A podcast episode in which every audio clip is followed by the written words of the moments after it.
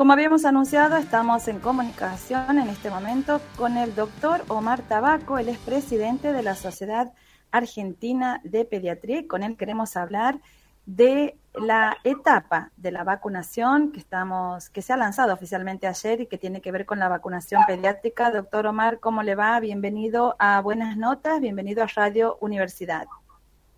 ¿Qué tal? Buenos días y gracias por la comunicación. Bueno, ¿qué significado tiene en esta instancia de la pandemia este avance de, poder concretar la vacunación pediátrica para los niños y niñas de 3 a 11 años? Bueno, es un buen momento para empezar a protegerlos a ellos también, a dar cuenta de cómo se han venido priorizando, son necesarios, queda este segmento de los chicos de 11 años que no, digamos, ser todavía protegidos y tenemos que es muy importante por la propia salud de ellos, protegerlos, porque en pediatría la mayor parte de las, veces con las formas graves, el riesgo no es cero, de hecho los sanos para COVID, para que es muy importante protegerlos a ellos, también es importante por la epidemiología general, porque tanto y en cuanto este voluntario no esté vacunado, es el más susceptible como para generar circulación eh, comunitaria importante, de la delta, por ejemplo, la tercerola, como pasó en el hemisferio norte con los chicos, y por otro lado también en que es una forma de reforzar la flexibilidad escolar. Bien, el aula sabemos que por su lugar seguro mucho más lo hacen si todos transitan la escuela están inmunizados, así que este también es otro factor por el cual consideramos que es muy importante que ellos se planteen. Doctor, ¿y, y ¿Qué puede decir a, esos adultos, a esos padres que dudan de, que sus hijos sean inoculados con, la vacuna contra el COVID? Porque eh, hace unos días desde la Sociedad de Pediatría se había tomado la postura de pedir ¿no? evidencias científicas como que faltaba esa, esa parte y después sí eh, se adhirió a, la vacunación pediátrica. ¿Qué, ¿Qué puede decir al respecto?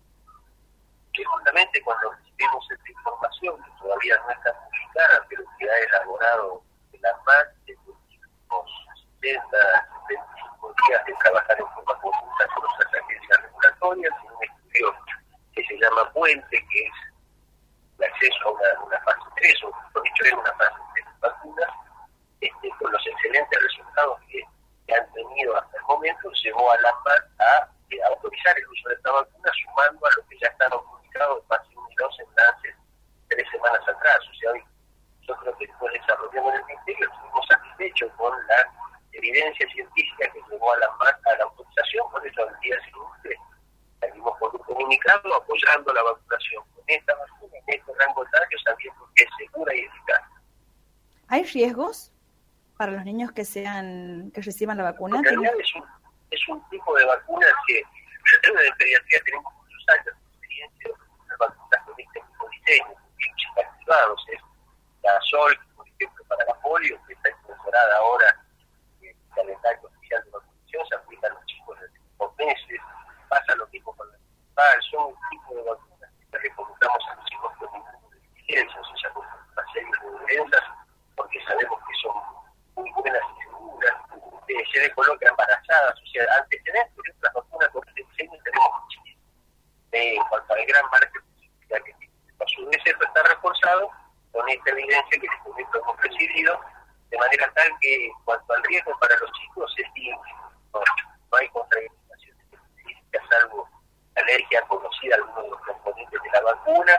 y nada más que eso. Después el resto de los chicos, cualquier chico de 3 a 11 años puede vacunarse, de hecho, aquellos que tienen morbilidades, por ejemplo, problemas de defensas o diabetes, problemas cardíacos, todo lo que consideramos priorizados por el riesgo de COVID grave son los que primero pedimos que se vacunen. Bien, ¿Y, ¿y qué se puede hacer, qué medidas se puede tomar con los niños que eh, sus padres deciden no vacunarlos? ¿De qué manera pueden eh, ser eh, fortalecer, digamos, en, en esta instancia, en, en, la prevención de, por ejemplo, como usted mencionaba, de la variante Delta? no hay otra forma de prevenir que no sea la vacuna, digamos. Por hoy no es una vacuna obligatoria, es una vacuna opcional,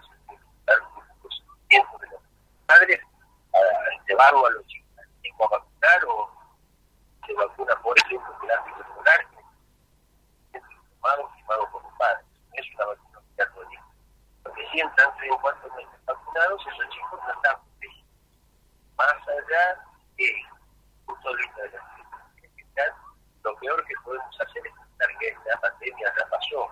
Tenemos que seguir implementando todas las medidas que está el Estado,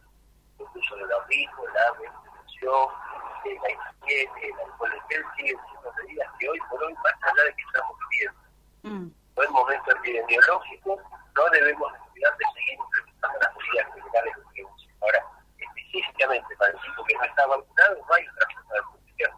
Bien, y es una buena oportunidad también para completar el esquema de vacunación, ¿no? Esto es otro problema importante que tenemos,